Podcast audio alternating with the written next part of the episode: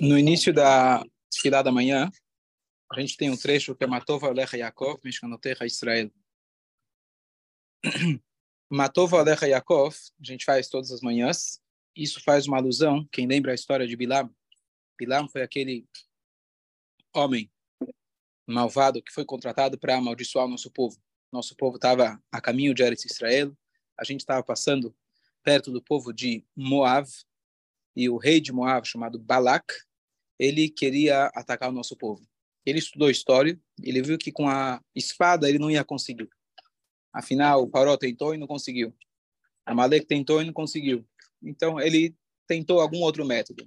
Eles foram fazer uma pesquisa, levantaram a ficha de Moshe e viram lá qual era a força de Moshe. E viram que a força dele é na fala. O povo de Israel, como Yaakov tinha falado, como Yaakov tinha falado, como Isaac tinha falado para Yaakov na Bracha, Akol, Kol Yaakov, a voz é a voz de Yaakov, é a Yadaim, que de Esav, e as mãos são de Esav.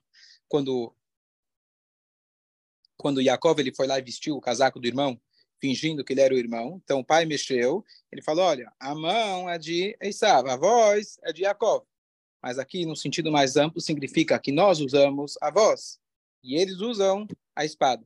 Enquanto nós usamos a voz, eles vão usar a espada.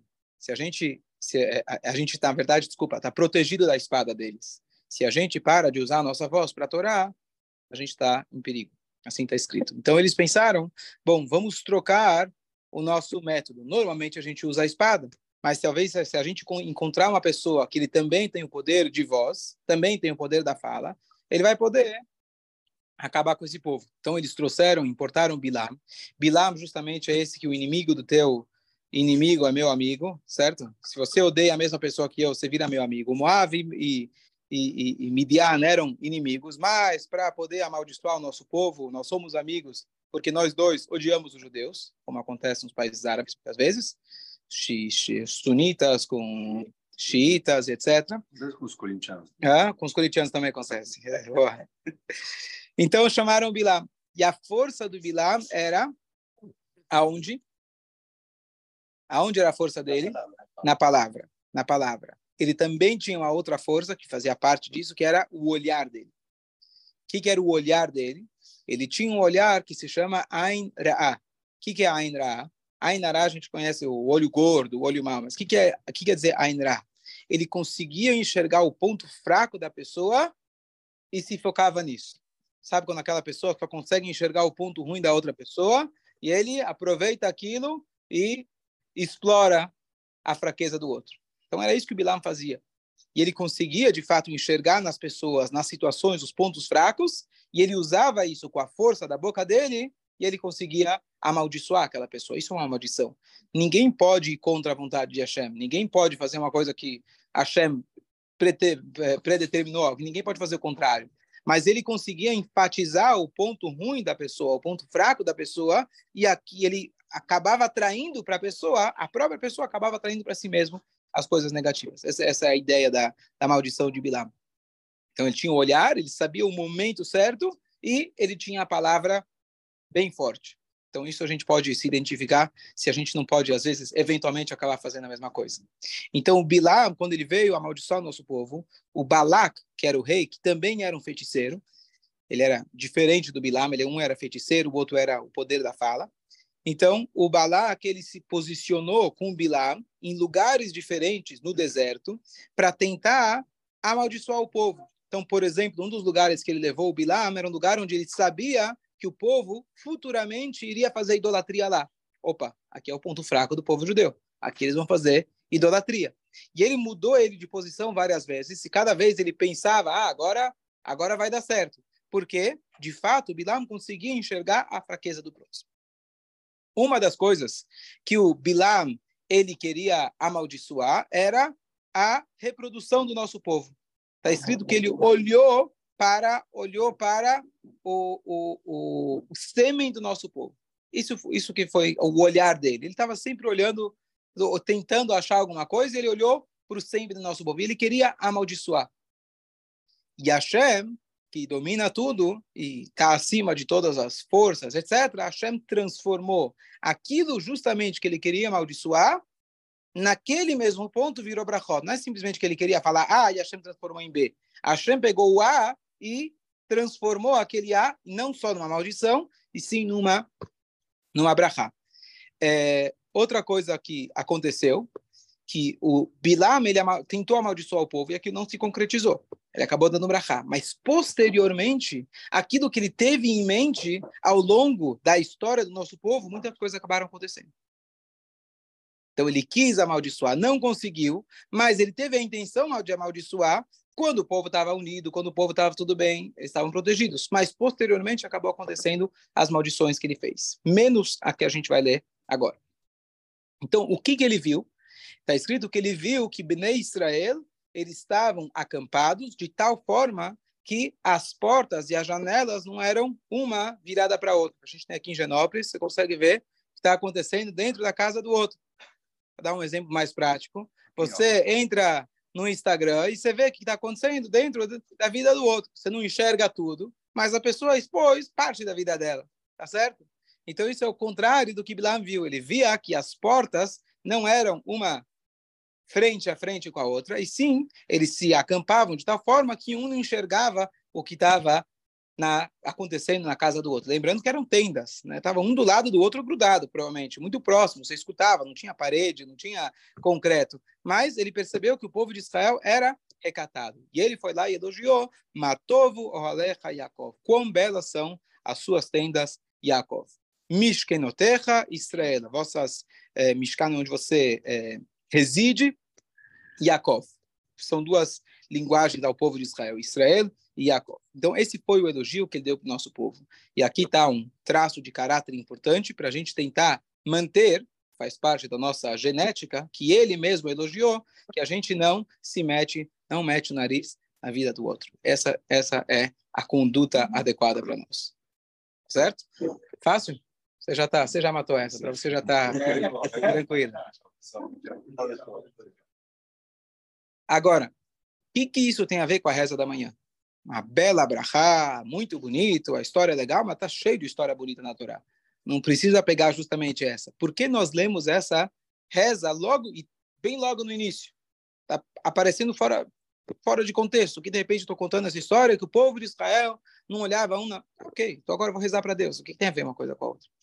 Então, na verdade, essa mesma frase tem uma outra interpretação, que quando ele está dizendo Matovo Ohalecha Yaakov, ele está se referindo qual tenda? As tendas de sinagoga, as tendas das casas de estudo. E tem dois tipos de tendas. Aquelas que eram é, é, passageiras, o Mishkan no deserto ele foi temporário, os Mishkanim que tiveram antes da construção do templo, que foi Shiloh, Nov, Gilgal, etc., esses lugares ficaram por um tempo Mishkan. Então, esses são os Oalim, essas são as tendas, como uma tenda que é temporária. Mishkan, Mishkenoterra seria, significa o lugar onde ele de fato ficou, a sua residência, isso se refere aos templos. De uma maneira mais ampla, se refere a todas as sinagogas e a todas as casas de estudos. Então, o Bilam, ele está vendo, uau, que maravilhoso é que vocês têm uma sinagoga. Que maravilhoso é a sua vida comunitária. Que maravilhoso que vocês sentam para estudar todos juntos. Aí fica mais fácil a gente entender por que a gente começa com essa frase de manhã. A ideia da gente rezar, a gente se reunir para rezar. Pode rezar em casa? Pode, mas o ideal é a gente rezar em grupo, que a gente tem uma força muito maior. E o elogio que ele deu, então, foi se referindo a o fato que a gente vai na sinagoga e a gente tem essa força muito grande. Ele falou, Matovo, quão belo. E aqui tem uma, um paralelo bonito de que está escrito que quando os povos iam visitar o Beit HaMikdash, o templo sagrado, eles iam visitar, porque na época do rei Salomão todo mundo queria ver, uma atração turística grande, não sei se o pessoal cobrava entrada, mas eles podiam chegar até bem perto do Beit HaMikdash. E está escrito quando eles chegavam lá, eles falavam, uau, que povo maravilhoso. Por quê? Porque eles estão acostumados que o Deus desse não é igual ao Deus do outro. Ou seja, cada religião, especialmente na época do paganismo, cada um tinha no seu é, jardim, ele tinha um Deus diferente, o Deus do sol, o Deus da chuva, o Deus do vento, e cada um servia de forma diferente. E quando eles chegavam no templo, eles viam milhões de pessoas, todos reunidos, se ajoelhando, se curvando para um único Deus e falar: Uau, que inveja que eu tenho. Olha que união. Mal eles sabiam que não era tão sempre a união era era exatamente essa. Mas a essência do judaísmo, as bases, os pilares do judaísmo são iguais em todos, todos nós servimos um único Deus. Então, Matovo, quão bela, a gente saber apreciar isso, imagina se não tivéssemos sinagogas. Aonde o pessoal ia comprar e vender? Aonde o pessoal ia resolver os suras? É graças à sinagoga, que é a casa de encontro, que a gente realmente tem e manteve a nossa, a nossa, a nossa comunidade, certo? Perto um do outro.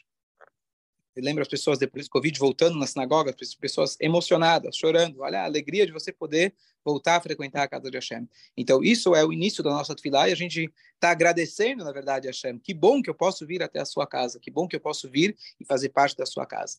E essa clalá, digamos, essa o, o, oposto dessa clalá, o que Bilam teve em mente em relação a isso, isso nunca aconteceu. Porque enquanto tivemos sinagogas, que foi ao longo de todas as gerações, ou era o Mishkan, ou era o Beit HaMikdash, era a casa de estudos, ou as sinagogas, etc., então, a gente tá, a gente tem uma certa proteção, que é a nossa união, é a nossa conexão com a Hashem, que a gente pode rezar em casa, mas não é a mesma coisa do que rezar na casa de Hashem. Aqui tem Mishkina Terra, aqui é o lugar onde Hashem ele paira. Então, por isso a gente começa a, a reza com essa, com essa frase.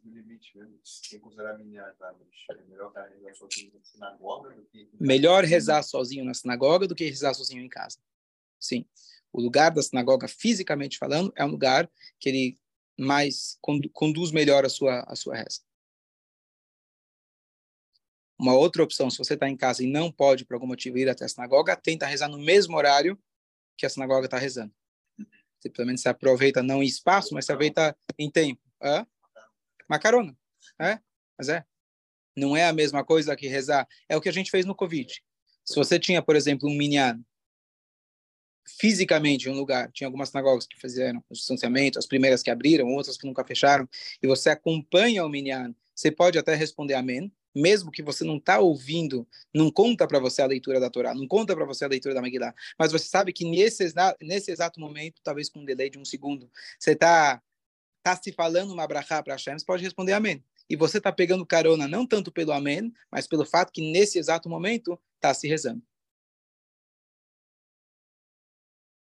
Então, Minyan online não conta, né, Rabino? Minyan online não conta, não conta. Tá. Imagina se contasse. Vamos supor, olha como sábios, olha como a sabedoria da Torá supera todos as, as, os desafios que a, que a modernidade e tecnologia coloca para gente. Pega o Shabat, por exemplo. Com tudo que mudou na tecnologia, o Shabat continua sendo Shabat. De algum jeito, pelas restrições que a Torá colocou, o carro, ou o que se inventar, vai, vai, vai parar. Talvez daqui a pouco vai ter alguma coisa que vai que quer dizer? Por Zoom em casa? Tem um casando no Zoom. É sempre uma tela. Tem um grupo num Zoom, todos juntos. Não, isso que a gente está falando. Um minyan não funciona. Tem que estar presencialmente no mesmo lugar. Inclusive, a Laha fala, se você tem duas salas, duas, duas salas uma do lado da outra, tem uma porta no meio, será que você pode juntar? Será que um vê o outro? Uma sala é maior que a outra. Uns enxergam um, outro não enxergam o outro. Tem toda uma discussão. Ou seja, tem que estar fisicamente presente no lugar para ser humilhado. É só assim que você tem humilhado. Então, olha como daqui a pouco, né, cada vez mais pessoas menos saem de casa, menos pessoas se veem. Ah, tudo bem, a mesma coisa, consigo fazer à distância, etc. A Torá ainda vai te obrigar e com toda e com toda a, a, as novidades que existem, ainda a Torá garante é uma brachá muito grande a gente poder dar um abraço a uma pessoa, ter o calor humano, olhar olho no olho. Isso ainda a gente, a gente, né, vocês mais ainda da outra geração ainda sabe o que é isso. Os próximos não vão saber o que é isso. Realmente não vão saber. Hologramas. Exatamente. Exatamente. O holograma não vai funcionar. Você em casa com teu holograma na sinagoga. Não, não vai funcionar. Não e você ainda vai precisar continuar a estudar a Torá, porque você não vai poder consultar nem o Google, nem a inteligência artificial no Shabat. Então você ainda vai precisar saber a Torá. Então, a Torá supera, de um jeito ou de outro, a sabedoria infinita de Hashem. Qualquer uma das tecnologias não interferiram, pelo contrário certo? Então, é uma brachá muito grande a gente realmente saber apreciar essa essa essa benção tão grande que a gente tem de poder estar reunido fisicamente no mesmo lugar. E aí a gente continua essa reza, Vani berov e eu, com a sua abundante é, bondade, avovei terra, eu virei a sua casa. Essa parte agora já não é, não é o trecho que Bilam falou. Bilam falou Matova Lech. E aqui nesse trecho do Matova que a gente lê de manhã, tá, estamos juntando outras frases de outros lugares do Tanar que condizem com a mesma ideia. Então, se o Matovo está elogiando a sinagoga, então agora eu estou declarando para Hashem, Hashem, tipo, obrigado com a sua abundante é, bondade, eu venho até a sua casa até a sinagoga, até o Beit HaMikdash, até a casa de estudo. Eu vou me prostrar, vou me curvar, vou me ajoelhar para Hashem no seu é, local sagrado. Aqui se restringe ao Beit HaMikdash, lá que a gente pode e deveria se ajoelhar. Fora a gente só se ajoelha no Yom Kippur e nunca numa pedra. E ainda mesmo quando for outro chão de madeira, deve-se tomar cuidado de colocar uma toalha embaixo, etc. Então, se ajoelhar era só no templo, fora do templo só em Yom Kippur, Rosh Hashanah também, Rosh Hashanah Yom Kippur, e nunca diretamente na pedra. Certo? Mas também se ajoelhar no sentido mais amplo significa você vem rezar para Deus, você vem é, se reverenciar para Hashem. Vani tefilati, e eu, a minha reza, lecha Hashem, que seja para você, Hashem, etratzon, que seja um momento de vontade, ou seja, Hashem, receba minha, receba minha tefilá. Eloquim, meu Deus, Berov Hasdecha, com a sua abundante bondade. Aneini be'emet ishecha. É, responda-me verdadeiramente com a sua salvação. Então, aqui é o, a introdução para a reza que a gente faz todos os dias. Antes disso, em algum Sidurim consta que isso foi o que o Arisa ele instituiu, da gente falar a frase, quem conhece, Areni Mekabel, Alai mitzvah que significa eu recebo sobre mim a mitzvah positiva de amar ao próximo como a, como a ti mesmo. Isso serve também como um prelúdio para a reza, porque se um, qual que é a melhor forma de você conseguir alguma coisa de um pai? Favor. Pedir por favor, trazer um narres, traz uma nota 10, deixa ele feliz, fala que ele é muito legal, é, eu tenho experiência com isso, né? Papai, você é tão querido, por que você não me compra? Então, como que a gente agrada ao nosso pai? A melhor maneira, a maneira mais realmente que a gente consegue realmente agradar ao nosso pai é quando os filhos estão se dando bem. Quando os filhos se dão bem, não existe alegria maior que um pai sentar numa mesa com todos os seus filhos reunidos, é não é? Meus filhos ainda moram em casa, são pequenos, você já tem filhos grandes, não é? Você poder sentar, reunir todo mundo, existe alegria maior que essa? Você vê teus filhos, teus netos, teus filhos se dando bem. Então, a gente faz essa declaração e a gente espera realmente cumprir essa declaração. Eu não tenho agora necessariamente um momento de poder ajudar alguém. É bom, antes, da, antes de rezar, dar cá, que é uma forma de ajudar. Mas eu aceito sobre mim a mitzvah de amar ao próximo como a ti mesmo. Aí, depois que eu já subornei Deus, aí eu posso começar a pedir. Subornar, está escrito que Deus não é subornável, mas tem algumas coisas que a gente consegue. Tem algumas que a gente consegue. Um pai não é subornável, mas é, a união traz a Abraha Sim, sim. O templo, o templo durou mais porque tinha a união, o povo estava unido. Apesar que faziam idolatria, Naquele... Um mais que o outro. Não, contrário, contrário. O primeiro templo durou 410 anos, eles fizeram idolatria. Ah. O segundo durou 420 anos. Porque eles estavam... Não, o galuto é maior. O primeiro o galut dele, o tempo de exílio foi 70 anos. Ah, fizeram idolatria, faziam assassinato e etc. Mas eles estavam juntos. Então, o galut durou 70 anos. O outro durou mais, de fato, durou 10 anos a mais, mas o galut dele são mais de 2 mil anos que a gente está aqui, porque a consequência da falta de união é muito maior. E aqui tem tem mais uma alusão interessante de que no Mabul, na, na, na, quando Deus fez o dilúvio, Deus ele destruiu destruiu todo mundo. Pouco tempo depois, teve a Torre de Babel. Também eram rebeldes. Estavam construindo uma torre para ir fazer uma guerra contra Deus. O que, que Deus fez? Deus destruiu parte da torre e colocou 70 idiomas. Mas Deus não matou todo mundo. Por quê? Que apesar que eles estavam numa missão contra o próprio Deus, mas eles estavam unidos. A união faz não só o açúcar. Realmente a união faz a força. Então, mesmo que eles estavam unidos em uma causa terrível, a pior possível, declarar uma guerra contra Deus, isso tem uma força muito grande. Então, olha a força da união. Imagina se a gente está unido em prol de uma causa boa. Também é, isso para Deus não representa muito, sabe? Sabe por quê? Porque, por exemplo, até você usou o exemplo da família, dos pais. Às vezes a criança ela fica brava. E o pai, o pai leva na brincadeira, ele sabe que não. Boa, tá certo? Quer dizer, a gente se rebelar contra Deus, estamos, estamos não estamos bem com nós mesmos. A Hashem sabe de onde, verdade? Verdade. Eles é, eles estavam unidos. Aqui cabe uma, uma reflexão interessante, só para a gente concluir. Está é, tá escrito que o nosso povo, quando a gente estava no Monte Sinai, Israel o povo de Israel acampou. A linguagem no, no hebraico é acampou no singular. Por quê? Porque eles estavam keish echad belev echad, com uma só pessoa, com um só coração. E foi a única vez, inclusive está escrito durante toda a viagem, que estava todo mundo unido. Ok? Uma vantagem, um elogio ao nosso povo. Agora, a Torá tem uma linguagem parecida. Quando os egípcios estavam perseguindo o nosso povo, está escrito lá, Belev echad keish echad, com um coração, como uma pessoa. Estava todo mundo querendo perseguir os judeus. Vocês roubaram nosso dinheiro, estamos sem escravos, a gente quer pegar vocês. Queremos trazer vocês de volta, no mínimo, se vingar de vocês. Então, peraí, parece igual. A gente está unido, eles estão unidos também. Claro, uma causa diferente. Mas a linguagem que os sábios usam é, de, é o contrário à ordem. A nossa ordem é como uma pessoa com um só coração. A ordem lá é como um coração com uma só pessoa. Faz diferença essa ordem? Qual que é a diferença se eu digo um coração, uma pessoa, uma pessoa, um coração? Uma pessoa, um coração é mais forte, né? Por quê? Porque é um coração que bate por todas as pessoas. É o mesmo coração. E se eu falo primeiro um, coração, é, um só coração, uma só pessoa? Só inverto a ordem. O que, que muda?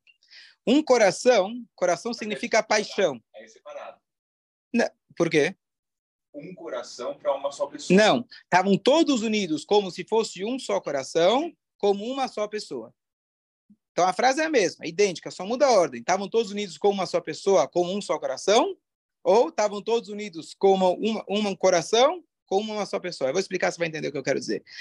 Coração é a paixão, é o desejo. Então, as pessoas às vezes se unem porque nós temos um desejo em comum. A gente falou agora, Bilam e Balak odiavam o nosso povo. A gente não se gosta, mas nós temos um plano em comum, vamos se juntar para derrubar o presidente. Eu não gosto de você, não concordo com você. A primeiro vamos derrubar o presidente. Quem vai ser o próximo? Depois a gente discute. Vamos se unir por uma causa. Então, os povos, quando eles se unem por uma causa, seja boa ou seja ruim, eles têm uma missão em comum. Você tem um sócio, você tem uma missão em comum. Nós dois queremos ganhar dinheiro. Eu preciso de você, você precisa dos meus talentos, você precisa, eu preciso do teu. Então, a gente vai se unir por uma causa. Então, eu tenho um coração, essa é a essência. Já que tem um coração, a gente vai se tornar uma só pessoa. Vamos se unir. O povo judeu, quando se uniu, eles perceberam que eles todos fazem parte de uma única entidade. Não por uma causa igual, e sim porque essencialmente somos parte de um único povo. Somos todos irmãos. Que isso é errado, como uma só pessoa. O que é uma só pessoa? O teu braço, o teu, teu dedo, tua cabeça, a tua barriga, faz tudo parte de uma coisa só. Não tem como eu ir contra meu braço ou contra o meu pé. É uma coisa só, é uma entidade só. Já que estávamos, naquele momento que a gente percebeu que de fato somos uma só pessoa, naquele momento alinhamos também o nosso coração e as ideias, coisa que não acontece nunca porque a gente não consegue alinhar sempre nossas ideias, mas a gente pode perceber que somos uma só pessoa. E essa é a diferença da união, quando a gente fala uma união em prol de servir a Deus, uma, opinião, uma, uma união que tinha na Torre de Babel. Na Torre de Babel eles tinham uma só, um só coração, uma ideia. Nós queremos construir uma torre. Não necessariamente eles todos concordavam em outras coisas, em outras áreas. Não necessariamente eles sentiam que eram irmãos, mas eles chegaram numa, num acordo comum. Então eles se uniram em prol daquela causa, mas não quer dizer que essencialmente eles são um só. Mesmo assim, tem uma força muito grande. Mesmo assim, tem uma força muito grande. Imagina quando nós percebemos que não só temos uma causa em comum e ela que nos une, nós somos uma só família. Pode até ser que nossa causa é diferente. Cada um tem a sua causa, cada um está preocupado com o seu. Mas se a gente percebe que essencialmente nós fazemos parte de uma só entidade, como irmãos, podem brigar, faz parte brigar normal, desde Caim e Abel sempre aconteceu. É raro ter irmãos que realmente estão se dando bem e etc, e concordam. Tem... Gêmeos não, não acontece isso. Mas é teu irmão. Você sabe que ele faz parte da tua carne. Se precisa, você sabe que você pode contar com ele. Espero, pelo menos. Então, essa união que a gente busca. Isso a gente consegue, só concluindo aquilo que a gente falou, Arene Mekabele, essa ideia do Avat Israel, o amor ao próximo, quando a Torá exige, eu quero que você ame ao próximo como a ti mesmo. Não é possível. O ser humano é egoísta. Freud nunca, nunca ia concordar com isso. Como você vai amar o próximo como a ti mesmo? E a resposta é que o próximo, ele é você mesmo. Ele faz parte da tua carne, ele é teu irmão. Isso, nós temos essa capacidade. Bom dia. Bom dia, Chico. Bom dia a todos aqui. Bom dia, Rabino. Bom dia, Rabino.